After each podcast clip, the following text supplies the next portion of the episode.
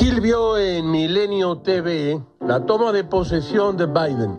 Había júbilo en el amplísimo estudio, aunque en algún momento, hay que decirlo, Gamé se confesó, si viene otro discurso de un reverendo afroamericano, Gil sufrirá un desvanecimiento.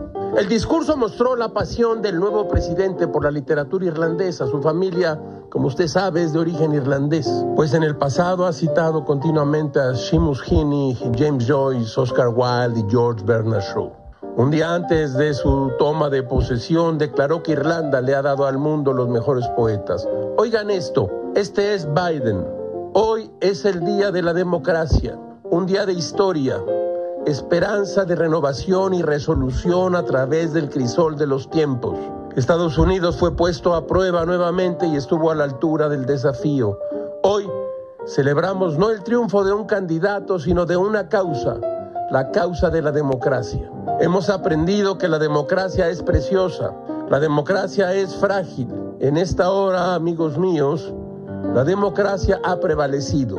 Desde ahora, en este terreno donde hace apenas unos días la violencia buscaba sacudir los fundamentos mismos del Capitolio, venimos juntos como una nación bajo Dios indivisible para llevar a cabo la transparencia pacífica del poder como lo hemos hecho durante más de dos siglos.